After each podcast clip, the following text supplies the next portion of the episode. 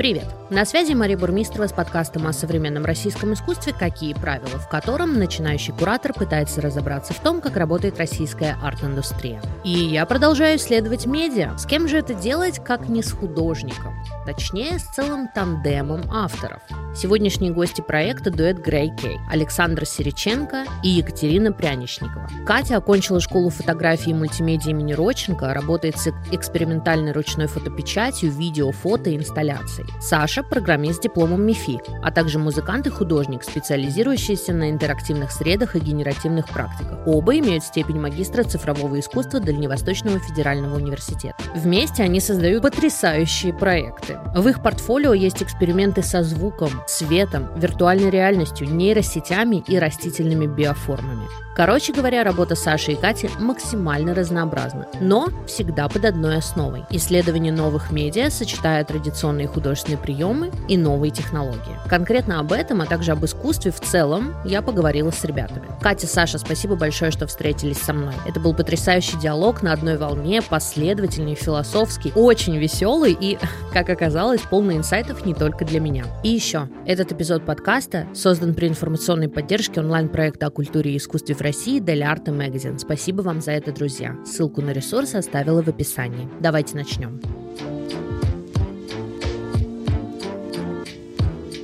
Саша, Катя, привет. Привет. Привет. У меня был вот этот вопрос, да, э, чем так вообще притягательно медиа сегодня, да, чем... И вот мне кажется, вот той самой, да, постоянно меняющейся обстановкой, постоянным движением в сторону экспериментов, да, что сегодня такая технология, завтра такая технология, ты можешь вообще вращаться просто, не знаю, на 360 и каждый раз обнаруживать что-то новое, да? Здесь ну, можно к Шульгину обратиться. Вот да, я тоже сейчас про Алексея подумала. Возможно, когда-нибудь вы тоже запишешь с ним подкаст. Он адепт технологий, веб-арта, медиа-арта. И... Да даже двух вещей, я бы сказал. Он адепт первой вещи, технологии, да? Причем технологии не как инструменты для выражения художественных мыслей, а как самостоятельному феномену, который требует рефлексии, который требует критики, аналитики, художественной, осмысления, да. И э, он адепт того, что технологию надо брать просто как объект, как артефакт, и разбирать ее художественными средствами, говорить, что она из себя представляет. Ломать ее, смотреть, как Хакать, она работает. Да, да то есть, гличи, как бы, все, что, все, что... Да, да, да. Вот, это первая, как бы, сторона, почему медиа технология. Вторая с тем, что учитывая текущий контекст — это бесконечный источник мотивации, интереса, эксперимента. То есть технологии сейчас развиваются настолько быстро, что медиаискусство — это по факту слежение за тем, что происходит в технологиях. То есть да, это... вот на данный момент это так. Да. Это не какая-то прям глубокая рефлексия, это просто попытка уцепиться за хвост и оседлать вот эту вот технологию, понять, осмыслить чуть-чуть. Хотя бы успеть зацепиться за тот момент, когда она из себя представляла для художника какую-то вещь, Потому что через месяц это может измениться и, и все кардинально. Ну, мы и, конечно, мы делали тоже... работу два года назад да. Demo машин, а, которая тогда вызвала... Это было прям навье, как бы супер Э, алгоритмы, там, Викюган плюс клип, только вышел на Дискорде, никто об этом не знает. Бам! Все, все, а, все в восторге от магии того, что слова могут превратиться в визуальный образ, и всем Два это кажется... года назад. Сейчас это пфф, да. старье какое-то. Извините, это уже не актуально. Да, все таки о, а что так, а что так плохо работает у вас технология? ну, условно, вот. Но при этом все понимают, что концептуальный смысл там заложен. Буквально год еще назад медиатехнологии все еще потихонечку ползли, как будто бы пытались быть на виду, и такие, да, у нас тут нейронки, у нас тут новый звук. VR. VR, как бы что-то есть, но в художественном сообществе расширим его до критиков, э, гуманитариев и так далее. Как-то не особо обращали внимание на это, говорили, ну, это есть, окей, это интересно, пусть вы будете. Можно съездить на Венецианскую биеннале и увидеть, что 99 работ это до сих пор, да. да, 99% работ. Это холст масла. Холст масла, либо скульптура. Да. Причем не, не скульптура, которая находится как бы в взаимодействии с пространством, а просто скульптура. Она еще может быть за, за стеклянным, значит, э, да, куполом. Куполом скрыта от, от э, зрителя. Да, сейчас технологии настолько интересны всем, что их рассматривают не только инженеры и люди, которые занимаются медиа-археологией и вообще технологиями, но и люди, которые занимаются критикой, которые занимаются созданием проектов, я имею в виду в какой-то более, больше кураторской. Как бы. Философам да. огромное просто поприще для осмысления того, что... Я вот только что хотел сказать, что это ж надо осмыслять, это ж все, что происходит-то, конечно. Даже есть, мне кажется, нехватка философов, которые могли бы говорить понятным языком, разумеется, философски подкованным и при этом понятным. Это уже редкость сама по себе. И чтобы еще, и чтобы еще при этом они осмысляли и давали какие-то новые мысли про вот эти быстротекущие события, это вообще редкость, мне кажется, по пальцев рук хватит. Да, да, чтобы перечислить, ну, по крайней мере, в России. У меня почему-то есть сейчас такая мысль, такое впечатление, что это очень сложно на таком, я сейчас на очень бытовом уровне скажу, это очень сложно а, как-то осмыслять и пытаться приводить в привычные категории философские, а, потому что, ну, во-первых, привычные категории и медиа это уже не очень стыкуется. А, ну, то есть просто кажется, что для медиа еще не изобретены категории философского языка, которыми бы их можно было бы описать. А второй момент, что чтобы они не говорили, будет звучать как, знаете, типа область научной фантастики или что-то такое. Очень будет похоже на сценарий каких-то вот этих фильмов, которые рассматривают вот это будущее и так далее. Ну, то есть, потому что, ну, если мы возьмем какую-нибудь ту же матрицу, пф, слушайте, мне, я когда училась, получала первое образование, нам как раз-таки профессор по философии, э, у нас было целых две пары посвящено фильму «Матрица», где мы обсуждали фильм «Матрица» и э, философские концепции, которые за ним стоят. Сразу пер первыми... Как бы... Симуляторы и симулякры. Прочитаем да. эту большую Немножко книгу. Да. Но на самом деле это даже прикольно. Это да. респект преподу, потому что матрица тоже не, не напрасно вышла и приобрела такой феноменальный культовый, успех. Культовый статус, да, обеспечен да. как раз тем, что здесь была попытка осмыслить как раз э, науч даже не научить, просто популярным языком осмыслить категории, да. которые возникали из-за эмержентности цифрового пространства и всех последствий того, что случилось. Да, но действительно... Скорее вопрос о последствиях. Да, но очень голливудский, но да, да, да, да вот. Но очень э, абсолютно точно подмечена нехватка терминологического, как минимум, аппарата, вообще просто философского инструментария для осмысления того, что происходит в разрезе технологий самих, а уж технологии и искусство, то есть как бы сужается область. Мало кто понимает, как, что, каким языком говорить на этот счет. Все пытаются обычно говорить либо на устоявшемся философском языке, как типа Юквей, и это читать невозможно. Вот. Хотя очень интересные мысли, но читать невозможно. Только для избранных. Да, либо это превращается в, в какой-то шизофренический манифест типа Николенда, вот то, что тоже попытка осмыслить роль технологий в обществе, в искусстве и во всем. А, а читать... Получается секта какая-то. Да, да, что-то между сектой и Дугиным, да, таким.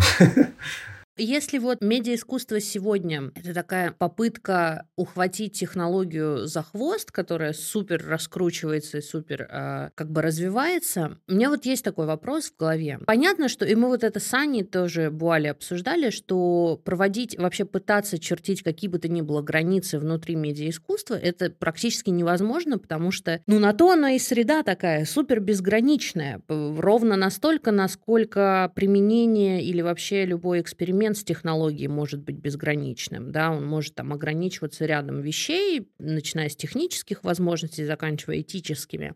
Но, тем не менее, попытаться как-то расчертить что-то вот, вот эти, опять, очень привычные наши полочки, чтобы вот это лежало здесь, это вот здесь, и тогда всем все будет, наконец, понятно, это, ну, в связке с медиаискусством очень мало возможно. Но я вот вас как художников хочу в первую очередь спросить, где вот это, и вообще есть ли она, какая-то граница, когда эксперимент с технологией превращается в искусство. То есть, э, как вот нам, как зрителям, наверное, в первую очередь, да, понять, это сейчас нам представляют просто, о, смотрите, типа, вот эта технология работает вот так, и мы можем с ней делать вот это, Потому что такие объекты тоже есть, и они тоже как бы представлены как медиа-искусство. Вот. А Понимаете, то есть, опять же, вот возвращаемся к привычным категориям. Когда ты смотришь условно на привычный медиум, типа картины, ты как бы, у тебя есть инструментарий, у тебя есть набор категорий, по которым ты можешь это произведение искусства посмотреть, понять, угу, что-то мне сомнительно, что это вообще вещь, это висит в музее там и так далее. Но когда ты сталкиваешься условно с э, произведением искусства, которое непонятно как работает, просто с помощью какой-то магии, тебе очень сложно ну, понять, а не просто ли это эксперимент? То есть, как бы, вот нам нащупать вообще вот эту границу. Ну, то есть понятно, что эта граница пролегает в наличии высказывания, да, но тоже а чем эксперимент не высказывание тогда получается? Ну, короче, вот очень-очень все неопределенно и нестабильно. Спасибо, это супер классный вопрос. Он, он действительно очень важный. И, и он актуален не только сегодня, когда взлет технологий видим, но и 10 лет назад тоже он был актуальным. Конечно же. Я бы два тезиса сказал. Давай. Они не ответят на вопрос, но просто подготовят почву. Давай. То есть первый тезис это то, что я забыл в предыдущем вопросе. Э, шульгинская, опять-таки, э, идея, которую очень важно подчеркнуть. То есть сама, сам вид медиаискусства по отношению к сложившемуся искусству, это что-то типа, ну, не революции, но как минимум э, саботажа. вот. Потому что э, медиаискусство нарушает все вот эти привычные категории, и на самом деле... Оно э, просто живет вне этих Вне этих категорий. Да. И, но при этом всем, кто занимается искусством, ну, как бы с душой, да, и понятно, что это все еще искусство. И старый добрый вопрос, что есть искусство, обретает совершенно новые краски. И ну, у современного искусства основная идея, можно сказать, или, не знаю, лейтмотив, оно должно всегда осмыслять этот вопрос. Вообще говорить, что такое современное искусство. И медиа-искусство здесь заходит просто не то, что с козырей, а с коктейлей Молотова вылетает этот вопрос. Вот. То есть, разрушая все это, говорит, ребята, сейчас будем все это переосмыслять. Вообще все это. Да, давайте-ка заново все это построим да. на костях. И Алексей Шульгин говорит, что сейчас мы не можем называть вообще произведением искусства картину, видеоролик, э, любые вот эти объекты, которые в привычных медиумах существуют. Для нас сейчас искусством является community-building активности. Вот то, что порождает собой какой-то социальный эффект, волну, объединение людей, изменение общества, изменение того, как мы там, не знаю, в, работаем с э, проблемами экологии или там политики, да. Заканчивая тем, как мы мыслим Как вообще. мы мыслим, да. Вот все, что делает disrupt сложившейся истории, сложившейся ситуации, это искусство. Поэтому GitHub, э, это репозиторий, где коды хранятся, это художественный проект с точки зрения изменения контекста существования программистов и методов, самое важное, методов их взаимодействия. Возвращаясь к твоему вопросу про то, как распознать искусство это или нет, или это просто эксперимент, а, мне кажется, что сейчас нужно готовить почву и, грубо говоря, может быть, делиться, может быть, это не очень корректно сказано, но готовить зрителя к тому, что есть и такая сфера э, мысли, когда мы используем технологии для того, чтобы что-то понять, с помощью них объяснить какую-то идею, или хорошо предъявить эту технологию, чтобы показать, что она просто есть, тем, кто не в теме, никто, кто не знает, то, что многие, как оказалось, не знают, что такое искусственный интеллект, и что есть чат GPT, которому можно писать вопросы и вообще облегчать себе жизнь в разы. То, Если... что сейчас меняет рынок просто работы. Да, вот то есть как бы, происходит параллельно всему как бы движение вот этих плит, которые не могли очень долго подвинуться. Сейчас это просто все клокочет, все значит, шухере бегают, а есть вот люди, которые вообще не... А, и и, это что? Как бы... Вот... И что? Да, и что? И вот как раз в музеях здорово иметь, наверное, для площадку. таких зрителей, да, площадку, в которой, на которой есть возможность узнать вообще про новые технологии, пусть даже это будут работы, которые просто представляют только технологии, или да, или чисто которые еще хайп. не осмысляют ее, это не инструмент, это просто вот как бы образовательный контент, грубо говоря. Вот. А уже говоря о художниках, которые берут эту технологию, осмысляют ее и делают инструментом, это уже, наверное, следующий уровень. Если мы говорим о нулевом Он более зрителе. узкоспециализирован, да. да, да. Здесь э, количество зрителей, которые поймут, э, собственно, о чем типа речь. В чем, в чем да. фишка, как бы, почему это, это интересно? Другая, другая группа людей, то есть более узкая, а, для кого эти объекты предназначены как, э, опять-таки, контент, да? Ну но... да, но это вот в современности есть. Это рассчитано да. на людей, которые живут сегодня, которые читают новости, могут сказать, что о, Midjourney, значит, был бесплатный, теперь он платный, у нас вышло, значит, GPT-4, и еще Stable Diffusion обновление сделали. То есть это как бы для людей, которые следят за да. новыми технологиями. Но и, и вот вторую мысль вспомнил тоже, может быть, не связанный быть. Но возвращаясь к вопросу про э, эту границу, опять-таки, современное искусство началось с того, что оно нарушило эту границу. Марсель Дюшан сделал шаг к тому, чтобы говорить, вот то, что я называю как художник искусством, оно.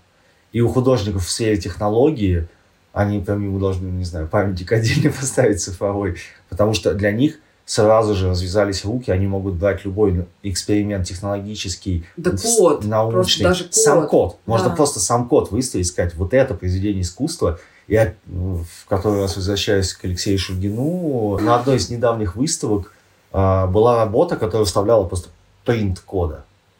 То есть вот просто распечатка кода, который надо прочитать глазами, имея квалификацию соответствующую. И потом понять, почему же рядышком висит экран, который показывает, что этот код делает. Вот. И а, это тоже не для всех, понятно, да, что... вот. Это абсолютно ready-made э, с точки зрения того, как развиваются технологии.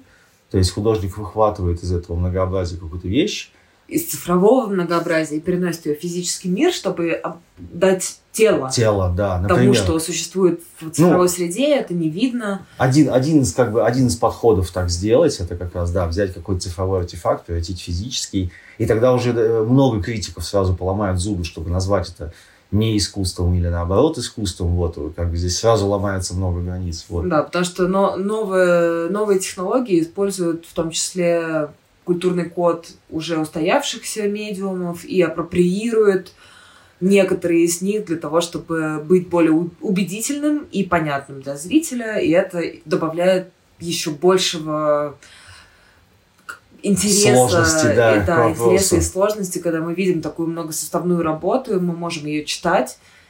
Культурный код очень важный вообще слова да, в данном да. контексте, потому что тоже как бытовой зритель определяет искусство совпадает с культурным кодом понимания, что это произведение искусства. Если это совпало, он такой, да, это оно. Если не совпало, это не оно. На что это опирается? Много контекстов э, этнических, национальных, ну, общих культур. Ну, то есть много-много разных аспектов влияют на то, стреляет это у человека или нет. И медиахудожник э, как раз вырывается в это со своими правилами. Каждый, причем медиахудожник со своими правилами, не то, что там общие. Слушайте, вот пока, пока вы говорили, Саша, я вот себе, знаешь, что записала на первую, э, на первую часть э, э твоего э, ответа по поводу переосмысления, э, по поводу того, что медиаискусство переосмысляет вот эти привычные категории искусства вообще э, как такового. Я вот себе, знаешь, что записала? Но потом ты сказал про, Марсель, про Марсель Дюшан, и я такая, так, что-то как-то не очень клеится. Но записала я себе следующее. А можем ли мы переосмыслять привычное через что-то, что само по себе еще не осмыслено? А, хороший вопрос. Хороший. Вот, а потом я подумала про Марсель Дюшана и поняла, что, ну, э, да, можем, но нет, как бы, вот это... Ай, за что я люблю медиаискусство? Да, можем, но почему? Ответить достаточно сложно, потому что, ну вот это как бы нет языка. А это что? Ну это же опять мы к философии приходим. Нет вот этого аппарата философского какого-то э, социокультурного, что ли, вот именно как э, в текстах, да, каких-то, которые бы могли вот нам дать вот эти аргументы, дать эти причины, почему мы можем так сделать. Почему медиаискусство может переосмыслять э, привычное современное искусство, э, и когда оно еще само, ну, особенно неосмысленно. Я продукт. могу ответить. Философски здесь придется сделать такой конструкт. Он может быть не совсем корректным в чем-то, но я это вижу как медиаискусство помогает осмыслять само искусство именно тем, что у него нету состоявшегося ответа. То есть он задает такие вопросы, такие ставит позиции, ситуации и затрагивает такие категории, что у самого искусства к себе самому, еще без самого медиа, появляются такие вопросы, ну, то есть, на которые у него нет ответа, у философской базы. Вот. И как раз э, в этом такая активная позиция медиаискусства по отношению к всему сложившемуся полю искусства, что, ну вот, действительно, э, до Марселя Дюшана у нас не возникало вопроса, а что мы называем произведением искусства? У нас просто не возникало. Мы как-то жили и жили с этим все люди. После него до сих пор мучаемся. Да, Вопрос, что есть искусство, у нас нет нормального ответа. Э, Более-менее э, как гуманистически настроенный философ скажет, так это и есть искусство. Вот этот вопрос, что есть искусство, это и есть само искусство. Вот вам, наоборот, подарок от Марселя Дюшана. У вас теперь есть всегда тема на, на тему, чего вам можно размышлять, работать и так далее. Вот, но Да, но в медиаискусстве есть, э, благодаря тому, что оно не может ответить на ключевые вопросы, почему оно существует и как с помощью него объяснить что-то другое, э, есть степень хулиганства, которая действительно развязывает руки художникам, и мы понимаем, что, окей, мы берем технологию, с ней работаем, завтра она может просто исчезнуть, или ее могут апроприировать э, в каких-то власти, целях, да. да. Мы как бы не знаем ничего сами более глобально о том, почему эта технология вдруг стала доступна, почему вот мы,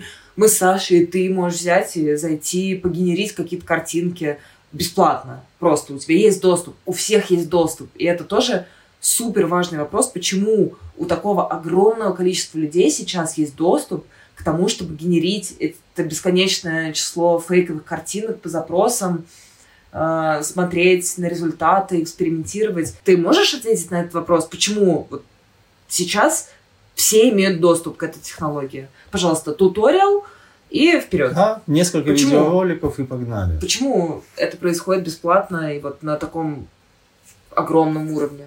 Ну да, ну массовый, массовый, Да, массовый масштаб. феномен вот, происходит. И а, да, это, кстати, хороший про Stable Diffusion, что вот у нас было некоторые э, долгоиграющие, долгоиграющая картинка рынка цифрового, как CG, CGI, да, э, цифровой графики, сложились э, ресурсы, работы отдельные, есть вот персонажи прорисовывают люди, есть кто рисует только сеттинги, есть ну, то есть э, иллюстраторов э, много категорий существует. Существует э, рынок, который это потребляет. Ну, тут приходят люди, программисты, дают Stable Diffusion, и теперь вместо того, чтобы знать Adobe Illustrator и Adobe Photoshop, как минимум, людям нужно знать, как писать запрос.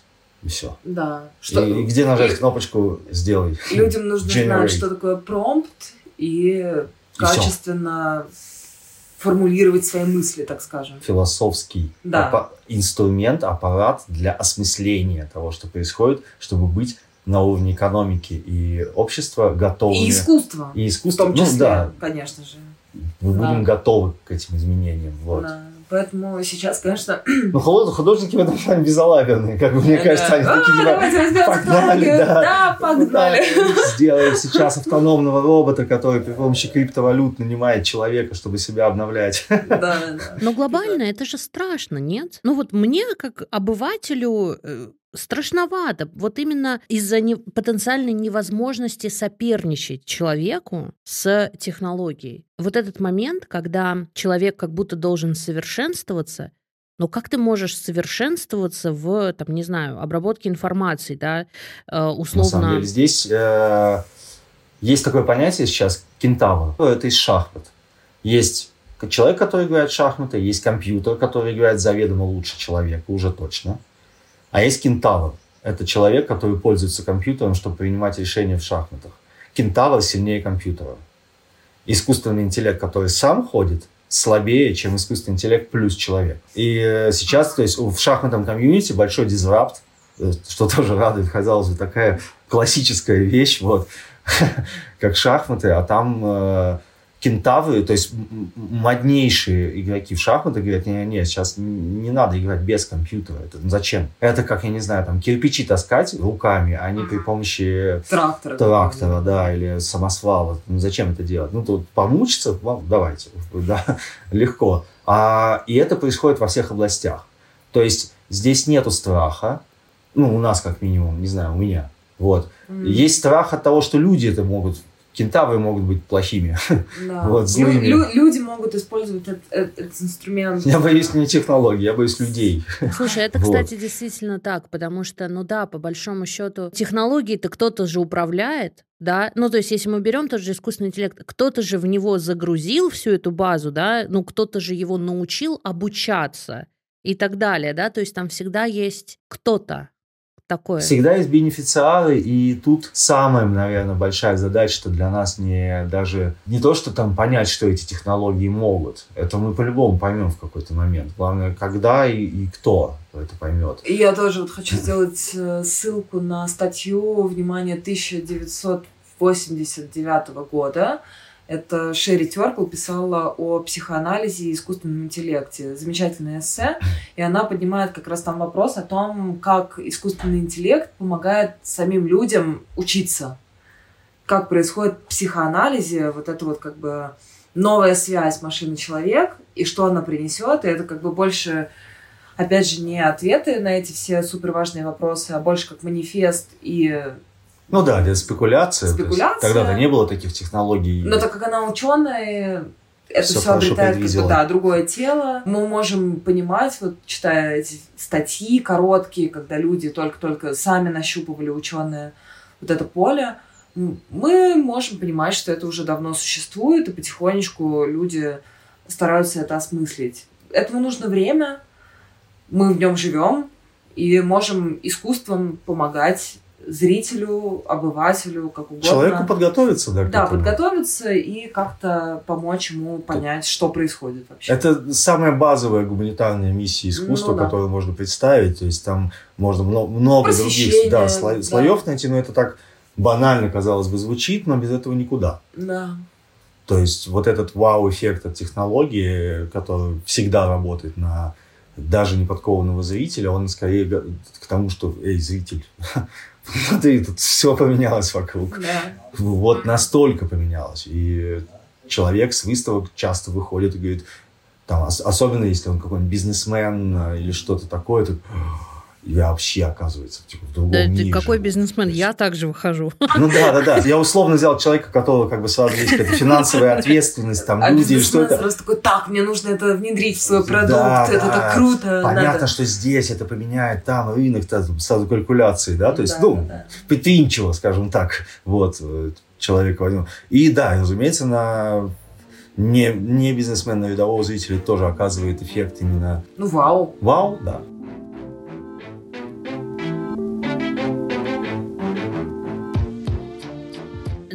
Как зрителя, это, знаете, какое впечатление каждый раз производит? Меня приближают к чему-то, что я не вижу. Вот к чему-то, что не находится в поле моего видения каждый день. Ну, то есть, условно, я не думаю каждый день об искусственном интеллекте, например. Или я не думаю каждый день о генной инженерии. Или, ну, вот какие-то такие вещи. А они же существуют вокруг.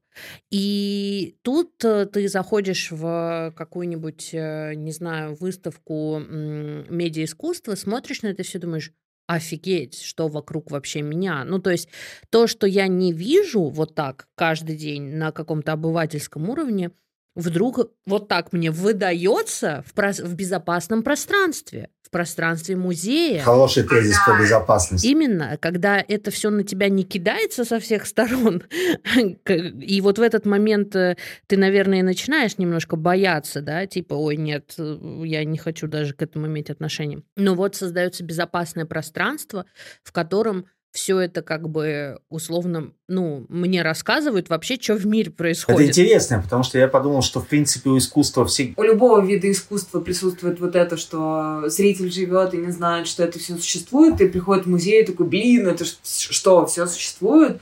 Это э, касается не только медиа-арта, но То и есть, в других, принципе, да, в принципе, деле. искусство... Ну, это надо подумать. Надо, надо Да, но это вообще ощущение, классный тезис. Да, э, классный тезис Ты просто. задвинула. Про такую информаторскую роль искусства. Мне просто кажется, что э, в случае с медиаискусством есть еще вот этот вот аспект именно технологий. То есть, условно, если ты приходишь э, в музей смотреть живопись, да, тебя живопись сама по себе не удивляет. Тебя могут удивить там, ну, контексты, например, да, про которые художник говорит. Вот, то есть э, какой-то такие, ну вот эти критические комментарии, которые как бы там происходят. А вот с медиаискусством, помимо того, что ты начинаешь обдумывать вообще, что хотел сказать художник из этой серии, да, когда ты читаешь там экспликации, кураторский текст, и понимаешь вообще, про что эта работа. Но ты еще и технологию видишь, которую ты никогда вообще с ней в жизни не сталкивался до этого. И вот здесь вот это вот э, как бы тоже есть вот этот доп. слой такой информированности, что ли, зрителя. Смотрите, а есть еще вот такая технология. И мы ее не просто взяли, а мы еще ее как-то там осмыс... с помощью нее еще как-то осмыслили вообще окружающую нас действительность. Многоходовочка такая получается. Это здесь первая фотография была. То есть вообще, в принципе, качественная фотка удивляла людей, мне кажется, да и вообще, возможно, возможно сделать это не в каком-то салоне, а дома у себя. Дома, да, распечатать, поставить. Э... И это тоже технология, да. она ошеломила весь мир. Сломала искусство. Вообще ну, все да. сломала. То есть, и это подарила. С, это с фотографии началось, но фотография нашла свое место как инструментарий. инструментарий но сейчас это тоже под огромным да, вопросом. Документалистики. Да. То есть у нас фотография э, была как бы технологией визуализации чего-то, сломала искусство, стала искусством, а, расширила его границы, задала вопросы нужные, стала инструментом запечатления а, реальности, то есть э, документалистики. То есть есть фотка, значит факт. Да. То есть вот какая-то связь. Но Сейчас мы видим, как все это сломалось. Да, Фотка не фейки, факт. Там, не знаю, Видео не факт. Кухание, и все такое. Да. Мы не можем сказать, правда это или вымысел. И мы вот говорили с Сашей, с нашими студентами, размышляли, а что будет после 20-30 лет. Использование этих технологий генерации изображений. Как мы будем э, как мы вообще размечать. историю построим. Да, что будет с историей, что будет с, с археологией. Весь 20 медиа. век зафейкан сейчас, да, оказывается. Все. Мы опирались на какие-то документальные факты, а теперь эти факты могут оказаться подделанными пока мы не поняли, как э, с этим работать, ничего не Ну, метаданные, наверное, как-то сравнивать, э, брать информацию из файла фотографии, ну, а по... не из визуальной составляющей. В общем, это все огромные, классные вопросы. А, вот, э, интересная штука, что искусство в данном плане выступает как э, мотиватор для самих технологов. Для того, чтобы вот они сделали технологию, они ну, чаще всего инженер не знает о социальных последствиях того, что он сделал. Он не из этой области специалист. Он просто делает то, что ему интересно, разрабатывает, а там дальше уже там ядерная бомба, получается, mm-hmm. искусственный интеллект или что-то еще. Вот. А искусство ему дает некую фидбэк, обратную связь на то, что он делает, и говорит, эй, смотри, а сейчас, оказывается, вот вы хотели просто сделать, чтобы э, картинки с текстом связать, да, какой-то, каким-то механизмом, да, а оказывается, мы теперь не знаем в 20 веке, типа, Сталин делал гулаги или это все фотки поддельные, ну, условно. И как бы это фидбэк. И, и технолог начинает думать, так, стоп, теперь нужно придумать механизм отличать одно от другого. И вот это большой вопрос технологии, который задали художники. Ну да, да это тоже хотел сказать, что это мы сейчас фантазируем, конечно, тут сидим с Сашей про это все, но мы э, со стороны художников имеем на это право и понимаем как бы хотя бы чуть-чуть общий контекст э, возникновения этой технологии и влияния ее на все сферы нашей жизни, что, конечно, можем пофантазировать и может да. сделать даже какую-то это, работу. Это диалог между вот этим прогрессом и обычными людьми, и почему-то здесь медиаторами выступают художники. Почему, не знаю, это философ опять вопрос. Но, как ни удивительно, именно они выступают медиаторами вот этих возможных страхов, рисков, э, чтобы их обозначить, озвучить и передать назад корпорациям, инженерам, кому-то сказать, ребят, вот здесь вот так. Здесь непонятно, к чему это приведет. Вот. И в этом плане у искусства оказалась а, роль, если раньше это был Э, ну, был диалог между технологами и искусством, но гораздо менее активный, менее важный, менее насыщенный и такой как-то волонтаристский, да, то есть выходили на диалог тогда, когда и там, и там были готовы. Тут уже такого вопроса не стоит. Люди следят за фантазиями интернет-блогеров, э, следят за фантазиями художников о том, Ну и следят за ключевыми фигурами типа Илона Маска, который там Да. Вопреки OpenAI открывает свою компанию, а Google выпускает свой GPT. Ну, в общем, очень интересные штуки Да. происходят. Кать, пока ты говорила, знаешь, о чем подумала? О том, что а, так это, как сказать, задавать вопросы это право художника по рождению из серии, да, то есть, ну, он всю жизнь всегда этим занимался. Ну, мы сейчас тоже оговоримся, имеем в виду, конечно, современное искусство. Потому что понятно, что, как бы, если мы говорим там о светской живописи, не знаю, какого-нибудь 17-18, э, да что там, даже 19 века, там с критическим зерном сильно меньше, но даже почти совсем нет. Но, конечно, в современном искусстве да. То есть это вот, вот это вот а, право задавать вопросы безболезненно. Вот ты просто сказала так, что вы фантазируете, а у меня в голове сразу, да нет, это не фантазия, это ваши вопросы как художника, это ваши вопросы как художника, которые вас волнуют, на которые вы размышляете, там, которые вы ну, задаете или хотели бы задать непосредственным как бы людям. Да, да. На самом деле в safety place и поле искусства это очень классный тезис. Мы его даже на вооружение возьмем. Я, я так не воспринимал это. То есть э, с этой стороны, с этой позиции. И это очень классно, что действительно безопасное пространство для обсуждения вопросов. Возможно, Да, что это искусство это чуть ли не последнее поприще, где можно это делать безопасно.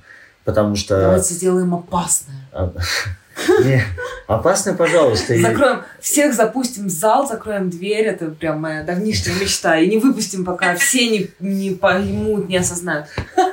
Но действительно, то есть поле политики осмыслять, ну, в России это понятно, вот, э, да и за рубежом тоже есть вопросы со стороны политики. Может, как и не дадут. какие какие просто. вопросы можно освещать. То есть, если мы там говорим про гендерную идентичность технологиями можно, а там, а про расовую идентичность уже начинается вопрос, что мы можем говорить, а что не можем говорить, чтобы не задеть чьи-то чувства и так далее. Вот. Поэтому у искусства действительно очень классный есть э, э, карт-бланш на этот счет. То есть давайте, говорите, вы художники, вы как бы... Что, конечно, тоже может быть опасно в зависимости от той страны, в которой ты живешь. Но anyway, э, карт-бланш, так сказать, дан, ну, я имею в виду чисто с, э, э, с самого основания. Ну, то есть у тебя есть вот это вот ощущение действительно карт-бланш именно на задавание вопросов. То есть какие вопросы, как они сформулированы, про что вообще вы размышляете, Потому что жесты художественные, они не всегда потом станут искусством. То есть, условно, ты можешь кричать, орать и э, те же самые вопросы. Но вот именно что кричать, орать и никак их вообще не предлагать к диалогу, а провозглашать. И это тогда, ну, как бы вопросы Это, это просто активизм, это популизм и активизм. именно. Конечно, именно. художник не может просто, просто кричать об этом, да, это скучно, этим заняты много других э, отраслей, отраслей человеческой деятельности, журналистика, популизм, политики, кто угодно.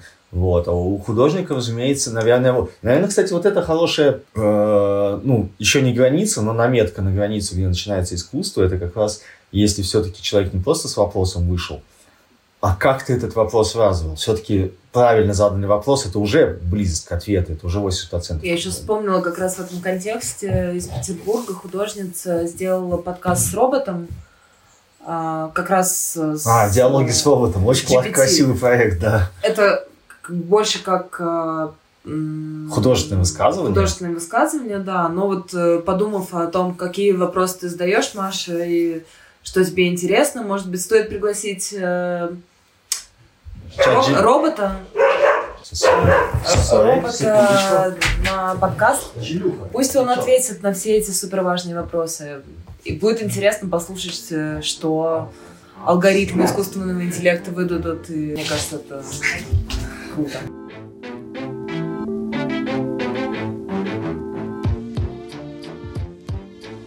Я хочу немного про вашу практику еще поговорить. Смотрите, я э, провела достаточно большое количество времени на вашем сайте, посмотрела ваши проекты, и у меня вот э, появилось такое наблюдение, и вот вы мне скажите, близко она вам или нет, что как будто бы в ваших проектах вы руководствуетесь каким-то принципом сделать невидимое видимым. Потому что я вот думаю про, например, ропот 2022 года, да, если ошибаюсь, поправьте, нервные импульсы у растений. Да, да. Потом я, например, думаю про сны машины, показать бессознательное. А, феномен Пиаже, распад нервной клетки. То есть это то, что невидимо при прочих равных, и ваши проекты делают это видимым. То же самое, в принципе, про те же самые сны, которые, ну, то есть мы понимаем, да, сны, как бы они у нас в голове, понятно, мы не всегда их запоминаем. И то, как мы их запоминаем, не всегда, на самом деле, как мы их видели. То есть мы запоминаем отдельный фрагмент. Это снова что-то, что невидимое, и вы как бы предлагаете этому э, невидимому в разных э, конфигурациях какую-то визуальную оболочку, то есть что-то, на что можно посмотреть по итогу. Вот э, это у меня нет здесь вопроса, просто у меня вот такое наблюдение по вашим проектам сложилось. Не знаю, насколько оно вам близко. Очень, очень э, интересно. Мы согласны. Да, да, мы согласны целиком. Мы называем вот это кросс-медийностью, то есть когда есть состоявшийся медиум как поразительное средство для коммуникации, будь то даже там, съемки клетки или какие-то там исторические документы или ну то есть что-то научная литература, научная которая литера... объясняет, э, да. почему в листе растения есть нервные импульсы и как они возникают. Это и, все же как да. бы правда, это не то, что вы там придумали что-то и вот, да, и у нас это, наверное, нас, наш артист statement. Он э, не совсем про невидимое, но это очень хорошее. Мы добавим. Да, мы прям э, возьмем на вооружение. Да, спасибо. Да, это вот. прекрасные мы называем это класс-медийностью, потому что мы берем какой-то артефакт в одном, в одной сфере, в одном медиуме, в одной области, не знаю, как это назвать даже, и перетаскиваем в другую. Чаще всего Или это... сталкиваем их, сталкиваем то, что... Чтобы появилось что-то на пересечении. Да, может быть, в обычной жизни это не так часто бывает, когда мы видим это, эти две сферы вместе, даже или, не знаю, или что они могут взаимодействовать. И вот нам интересно как бы брать, находить вот эти вот э, две... Точки пересечения. Две или больше несочетаемые друг с другом области, да. Области. И, разумеется, в этот момент мы как раз подсвечиваем невидимое, потому что э, эти области, ну, мы стараемся, не то что стараемся, так получается, да, э, сталкиваем о, области, которые не имеют, казалось бы, этих точек пересечения. И тут мы их находим, и для нас это очень ну, это ну, как живое как бы как развлечение. Фан. Да, да. Это, это просто такой, наверное, метод исследования, когда мы, име, имеющие да. разные бэкграунды люди, uh-huh. такие, м-м, интересно, а что будет, если вот так сделать? А давай попробуем, давай, прикольно. И вот пока мы это делаем, Саша говорит, и видит одно, я вижу другое, обсуждая это и добавляя к этому какое-то физическое тело, мы обнаруживаем интересные визуальные э, штуки, как это еще назвать, штуки, штуки-дрюки, да. Ну, и... результаты. Получаются да. те результаты, которые нас с художественной, с философской, с эстетической стороны удовлетворяют как уже результат. То есть в этом мы так обозначаем свои вопросы, которые у нас возникли, ну, кстати... так запечатлеваем их. В этом даже какой-то немножко биографический момент есть, в какой момент мы чем занимались, о чем думали, как мы на и это, реагировали. И, и это имеет отношение на 50, а то и больше процентов к технологии, которую мы использовали, потому что множество наших проектов связаны с только-только появившейся какой-то технологией или алгоритмом, либо это либо это какой-то способ, это... Э, способ получения изображения или видео, которое там мы придумали или апроприировали и создали инструмент для того, чтобы показать невидимое, вот как ты сказала, очень классно.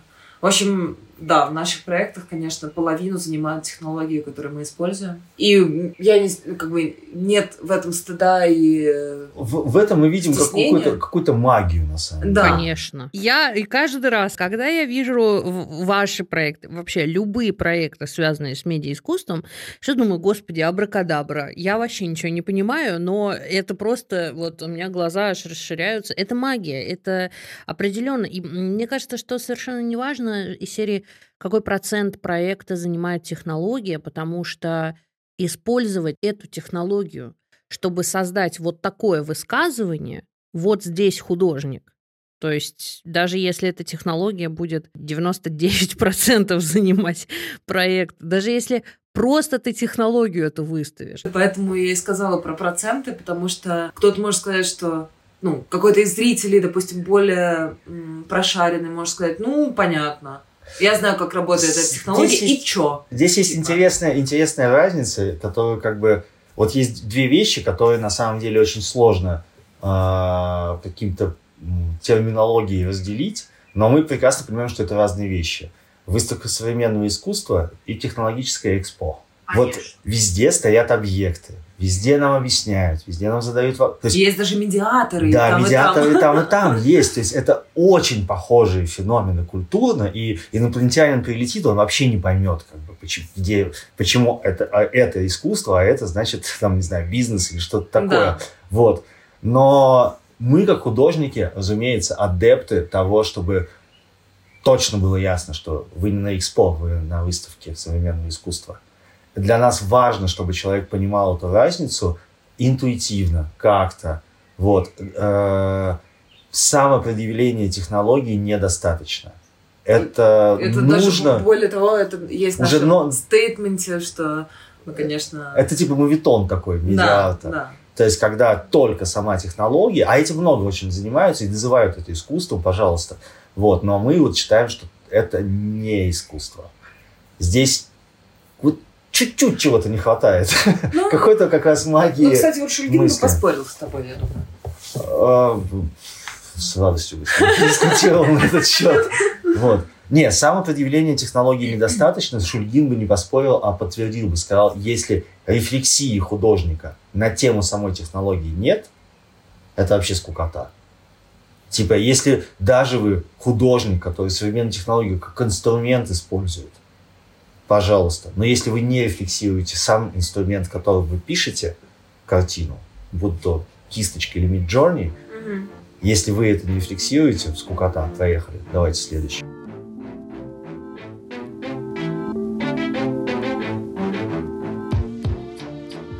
Есть вот этот вопрос, он звучит достаточно просто, да, как вы создаете проекты, то есть как вы их собираете. Читаю вот описание полупроводник работы, да, и, и я прямо, ну вот, как бы считываю эту этапность, что ли, да, аудиосветовая инсталляция, в которой звук модулируется изменением светового потока.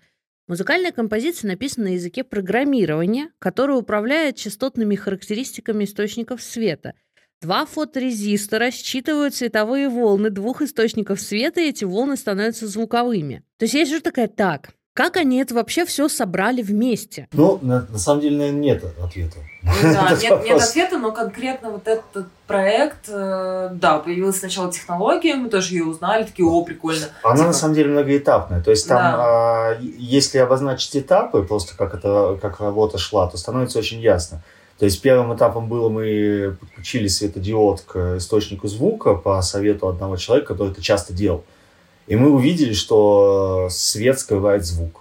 И мы увидели, что цвет, в том числе света, тоже скрывает звук. Да, и то есть- разная э, интенсивность света и Частота, розетки, которую мы подключили. Короче, это, то все это влияет. Все это влияет на то, как это звучит. И, И мы это- подумали, блин, так круто написать с помощью мы да- света мы- композицию. мы, это вот ты перескочила. Да, этап. да. То есть первое, что мы сделали, это увидели, что такое возможно, послушали и ходили просто как дети, слушали все светящиеся объекты в наушниках, типа, вау. Да, Вот. ничего кроме «о, прикольно» Да. сказать мы не можем. Да. Вот. Вторым этапом было то, что мы, э, а давай на этом сыграем перформанс. То есть мы будем светить, а оно будет звучать. Круто. И сыграли перформанс. Это называлось проводник как раз. Да. А полупроводник это когда мы себя исключили из этого процесса. Такие, да, а давай мы не будем играть перформанс, давай А, сама. вот сделаем а, автоматизированную инсталляцию, которая сама будет играть перформанс. И Да. вот, да, себя деконструировали и с помощью кода создали э, произведение, которое и без нас прекрасно справляется с тем, чтобы... Ну да. И, и Вот. тут, на самом деле, в каждом этапе здесь, разумеется, присутствовал некий вопрос, но о, мы вряд ли его артикулировали. То есть сам переход света в звук, да, э, это уже типа вау, ну, как минимум вау технология, а с другой стороны, это на самом деле, ну, вот, ну, мне как музыканту, Кате как человеку с хорошими ушами, да, вот, э, это, это очень странно звучит. То есть мы, мы привыкли к синтезаторам, а тут это какой-то странный Да, процесс. а тут э, странный процесс, и мы с помощью этого процесса, с помощью света и интенсивности можем вообще ноту создать. Нота, которая будет звучать вот в рамках, э, как это называется, э, лада музыкального строя. Ну да, да, вот. Да. И здесь, на самом деле, только с первого этапа куча вопросов выплывает, которые мы даже не успеваем артикулировать. И на самом деле, вот это с самого первого этапа до самого последнего Ну да. держалось внимание на эффекте того, что человек, видя свет и слыша, как он звучит, у него два медиума соединяются вместе, и начинается магия, которой нет по отдельности. Просто Да. она бы светилась или просто звучала бы, это не работало. И только когда вместе какая-то синергия вот этого высказывания, да, она с самого начала до самого конца шла до самого финального проекта. Мы за нее держались как за некое открытие, что не знаю. Ну, наше персональное, понятно, там все просто. Никаких открытий нет. Вот, но для нас это была вот эта изюминка культурологическое соединение этих медиумов. Вот. И в принципе во всех проектах, наверное, присутствует вот это вот как раз одна деталька, которая с самого начала до самого конца нас занимает как, э, как даже не объект исследования, я не знаю, как, как что-то просто. Да, Не, ну если это артикулировать, конечно, это и объект исследования, Ну да. который мы берем и стараемся охватить с разных сторон, потому что мы по-разному смотрим Да, и да. имеем разные инструменты для о- осмысления этого объекта. И дальше это уже исследовательский research, когда мы ищем и смотрим, что уже сделано. Ну, в общем, это какие-то простые, наверное, штуки, когда создаешь проект, просто не можешь без этого наверное, бо- более полным его сделать, потому что, конечно, нужно смотреть, и интересно смотреть, а что еще, кто сделал на эту тему, типа, Ну как, да, как да, можно да. это улучшить, или куда можно пойти в сторону. То есть мы всегда находимся в коллаборации со всеми другими художниками, которые используют либо те же технологии, либо те же темы. Интересно как бы вместе делать и вместе продвигаться. ну, это дальше. обязанность искусства быть в Ну да, контексте самого да. себя. Я считываю, что еще супер важный такой аспект, и мне кажется, он такой, очень его как-то надо отдельно акцентировать, это последующее наблюдение. То есть есть вопрос, есть исследование, а дальше есть эксперимент и последующее наблюдение, да. То, что вот вы, не знаю, как бы совершили какое-то действие, о, а еще вот это, оказывается, здесь есть. Так, типа, чек. Что еще можно сделать? Что еще? И то есть через это наблюдение Это заимствование из научного метода некоторых аспектов, но не всех. Потому что в научном методе нужно прийти к какому-то ответу, задать там Ну, там вопрос более последующим исследованиям, да, более строго. А, А тут здесь ну, у да, нас нет как бы, никого, кто стоит над нами и говорит, давай-ка мне результат. результат, да. То есть мы, конечно, нам интересен результат, но каждый раз он бывает разным и иногда не ограничивается финальной целью, а в большей степени, наверное, это процесс взаимодействия со да, зрителем, да. наблюдение за ним, записывание даже, сохранение реакции. Иногда в некоторых работах мы делаем это.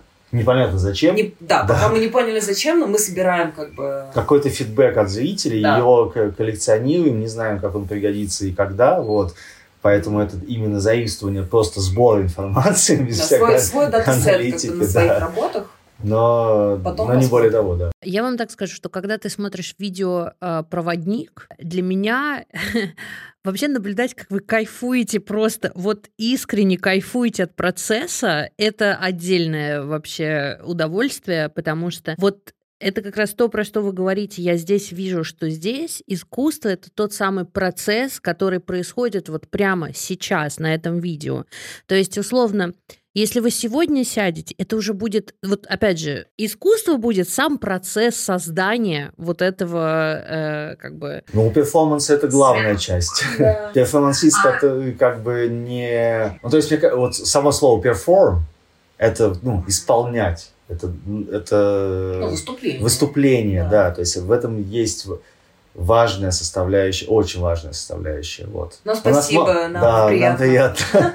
Я понимаю, Саш, да, про что ты говоришь. Я скорее тут даже не столько про перформ, а сколько про вот непосредственно процесс, потому что ты тоже, например, смотришь на робот, да, или на э, мою любимую э, Диффенбахию, обожаю эту работу, одна из моих любимейших. Ты видишь как бы, ну вот, финально, э, условно, и, финально предмет искусства, да, в случае с проводником это вот там перформанс, да, в случае с э, Ропотом и э, Диффенбахи ты тоже, конечно, видишь финальный предмет искусства. Но что еще ты видишь? Это непосредственный процесс, потому что и то, и другое, и третье — это длящееся произведение. То есть оно не статично никогда, оно, ну, как бы постоянно находится в каком-то процессе. Это, кстати, возможно, это, возможно, одна из главных отличительных черт медиаискусства. То есть и очень тяжело оторвать произведение медиаискусства от таймлайна его жизни. И здесь как раз и создание. Да, да. Классическое искусство в этом плане мы какой-то там слепок из прошлого имеем, какой-то... Аура, предметы, Аура, Беньямин, Да, там, да, все такое. А здесь как бы нет, это процесс. Почему, опять-таки, community-building, почему технология? Э, важно, важен контекст своевременности, современности этого, и важен то, что это был процессом в любом случае. Даже статичные, казалось бы, скульптуры там в толы или что-то такое, выражаясь э, аристарховским, э, аристарха Чернышова языком, э, медиа-искусство — это перформанс с участием железа. Вот, то есть это красиво сказано. Да, да, да, очень кратко, емко и на самом деле по делу так и есть. Да, и, кстати, здорово и забавно в какой-то степени, что мы ссылаемся, пока мы говорим с тобой, ссылаемся на Алексея Шульгина и Аристарха Чернышова. Это два супер алда медиатехнологий, адепта и до сих пор... Столпы. Столпы, да, российского медиаискусства. И, конечно... Они очень хорошо все это осмыслили. Таких людей мало. Да так скажем, которые вот стояли у истоков, и вообще эти истоки сами стояли, начали. до сих пор тащат на себе почти... И, да, тащат. Ну, короче, важные люди, и, конечно, спасибо им за то, что они... Столько почвы для размышлений дали. Да. Взрастили, так скажем, молодых, э, горячих голов, которым интересно. Молодых горячих нас. Дальше. А, исключительно из наблюдений а, по тем проектам, которые вы делали, я вижу два очень повторяющихся предмета исследования. Первое — это сон и сны вообще. И второе — это растения. И вот у меня, собственно, один вопрос, почему то и другое. По поводу растений у меня вот, э, знаете, особенно это связано, конечно, а, с работой робот, но в принципе, я думаю, что и моя любимая работа, которую я не могу произнести Диффенбахе, да. Угу. А, она тоже имеет к этому отношение. Я вот себе, знаете, что записала? А, почему растение? У меня здесь есть вопрос. Почему растение? И дальше мой комментарий неочевидное живое. То есть это как будто бы, ну, что-то такое, что мы все понимаем, что это живое, мы все это знаем, мы учили это в школе, там, с детских лет и прочее, но оно настолько неочевидно живое, что как будто бы в одном случае ей добавляется голос, ему, растение, оно, а, ему добавляется голос, в другом случае, да, ну, собственно, как бы мы действительно наблюдаем, слушаем нервные импульсы, которые внутри растения происходят. То есть это просто очень такой любопытный предмет исследования вообще вот растения. Ну и сон тоже, потому что это тоже очень очень метафоричная может быть история, очень э, такая неоднозначная, с какой-то, может быть, даже э, такой психоаналитической точки зрения, например. То есть очень-очень много различных э, характеристик и факторов и у одного, и у другого предмета. Поэтому э, задаю этот вопрос. Почему растения и почему сны? Тема эта нас волнует э, давно, и не только нас, и вообще это такая достаточно избитая тема в художественном мире, и в кино, и везде.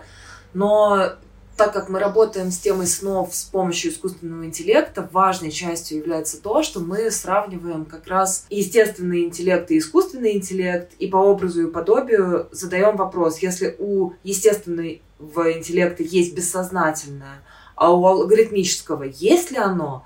И начинаем как бы работать вот с этим феноменом да. алгоритмического бессознательного. И есть уже какие-то даже статьи на этот счет, исследования. Хотя нам кажется, что мы это придумали сами, да? Да, нам находим, кажется, что, что мы типа вдруг как бы что-то поняли, а оказывается есть там... Там целый не... пласт исследований, да. Ну, не ц... как бы их мало, но они есть все же уже в научной среде, это дико интересно.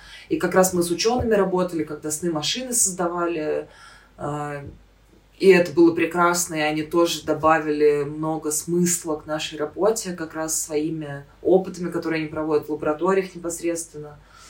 Вот, поэтому вот почему сны? Ну, потому что вот появился искусственный интеллект, и есть большой вопрос... Э... К самому термину интеллект. Да. Сознание даже скорее. Интеллект еще ладно, а вот к, к вопросу сознания появились вопросы, на которые нет ответа, и... И с помощью как раз новых технологий мы критически задаем вопросы психоанализу, философии сознания и всему остальному. Что уже как бы имеет какую-то историю, но мы останавливаемся на этой технологии и спрашиваем, а вот если с помощью нее, то тогда что?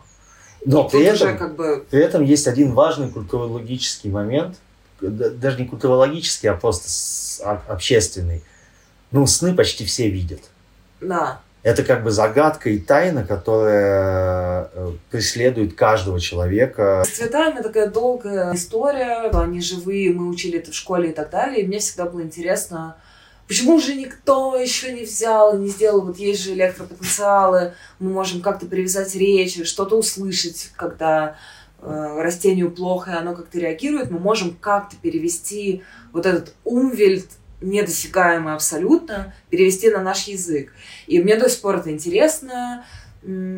Конечно, это, наверное, невозможно, но остается маленький процент того, что все-таки получится как-то с этим взаимодействовать, потому что у растений другая темпоральность, и это доказано не только фантазирующими художниками, но и учеными.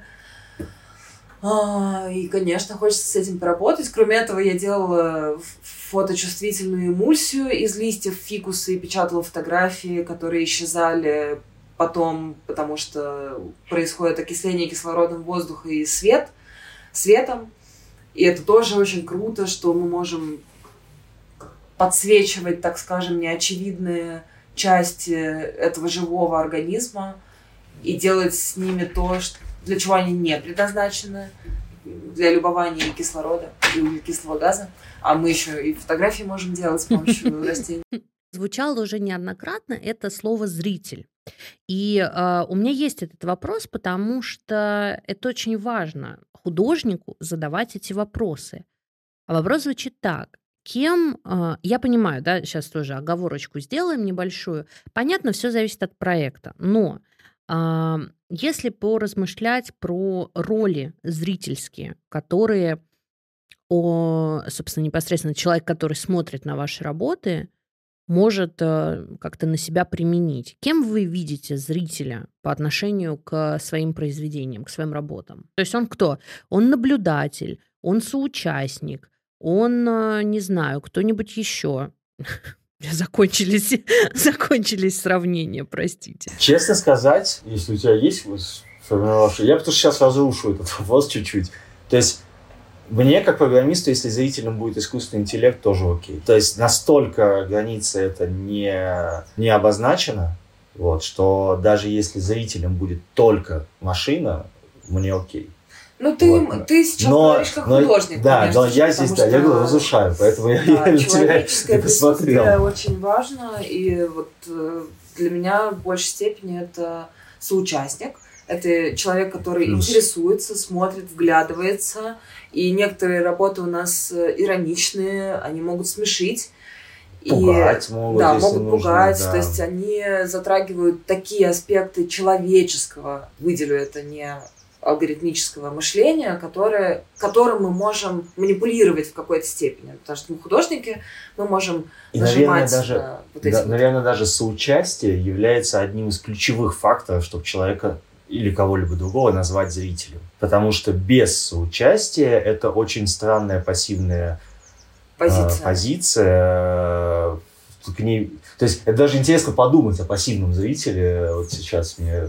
я- Не, ну а что, пассивный зритель, он идет, смотрит, допустим, на м, Он как на- будто на- существует, на он как плазме. проходит. Да, он просто проходит, он смотрит такой, наверное, он думает, а, ну понятно, тут какая-то видеопроекция, звук, типа, сто раз видел, пой- пойду, Пойду дальше. дальше, да. То есть вот соучастие, в принципе, для современного искусства очень важное, потому что очень много литературы написано о том, что если вы хотите понимать современное искусство, вы должны активным быть по отношению да, к нему. да, это Вот. супер важно. Ну и вообще, зачем да. сейчас люди ходят в музей современного искусства?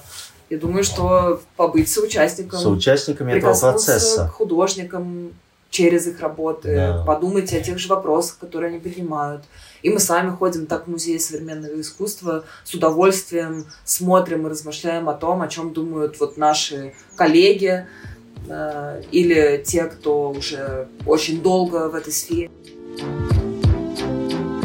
Как вам размышления о чем-то, что еще до конца само себя не осмыслило, в режиме почти реального времени? Во как закрутили! Важная деталь, правда, на которую я хочу еще раз обратить внимание. Это безопасность музейного пространства для встречи с технологией. Понимать площадку, которая с самого начала не создавалась под технологию как safe space, очень важно. Здесь технология, как бы это странно не прозвучало, максимально безоружна. Она в руках художника. Поэтому зритель в безопасности. Даже не так. Он под защитой высказывания автора, его интерпретаций. Но мы также с вами запомнили, технология вещь непростая, идеологизированная, в том смысле, что часто имеет бенефициаров, и, конечно, она управляема. Как будто вот этот вот элемент управляемости как притягивает, давая ощущение безопасности, так и пугает, когда приходит осознание, что за ней вообще-то кто-то стоит. А вот когда мы понимаем, кто конкретно стоит, в нашем с вами случае художник, конспирологическое поле уступает место концептуальному. Как и всегда, проекты, имена, звучащие в нашем диалоге, вы можете найти в описании выпуска. Присоединяйтесь к нашему сообществу ВКонтакте «Какие правила дневник подкаста». Еще у нас есть канал в Телеграм «Какие правила искусства», где вы можете обсудить этот выпуск. Ссылки на социальные сети найдете в описании. Подписывайтесь на нас на любой платформе, где вы слушаете подкасты. Не пропускайте новые выпуски, ставьте оценку и оставляйте отзывы в Apple подкастах, ставьте сердечки на Яндекс Музыке и фоловьте нас в ВК Музыке. Все это очень помогает продвижению проекта. А впереди у нас много всего интересного. Пока!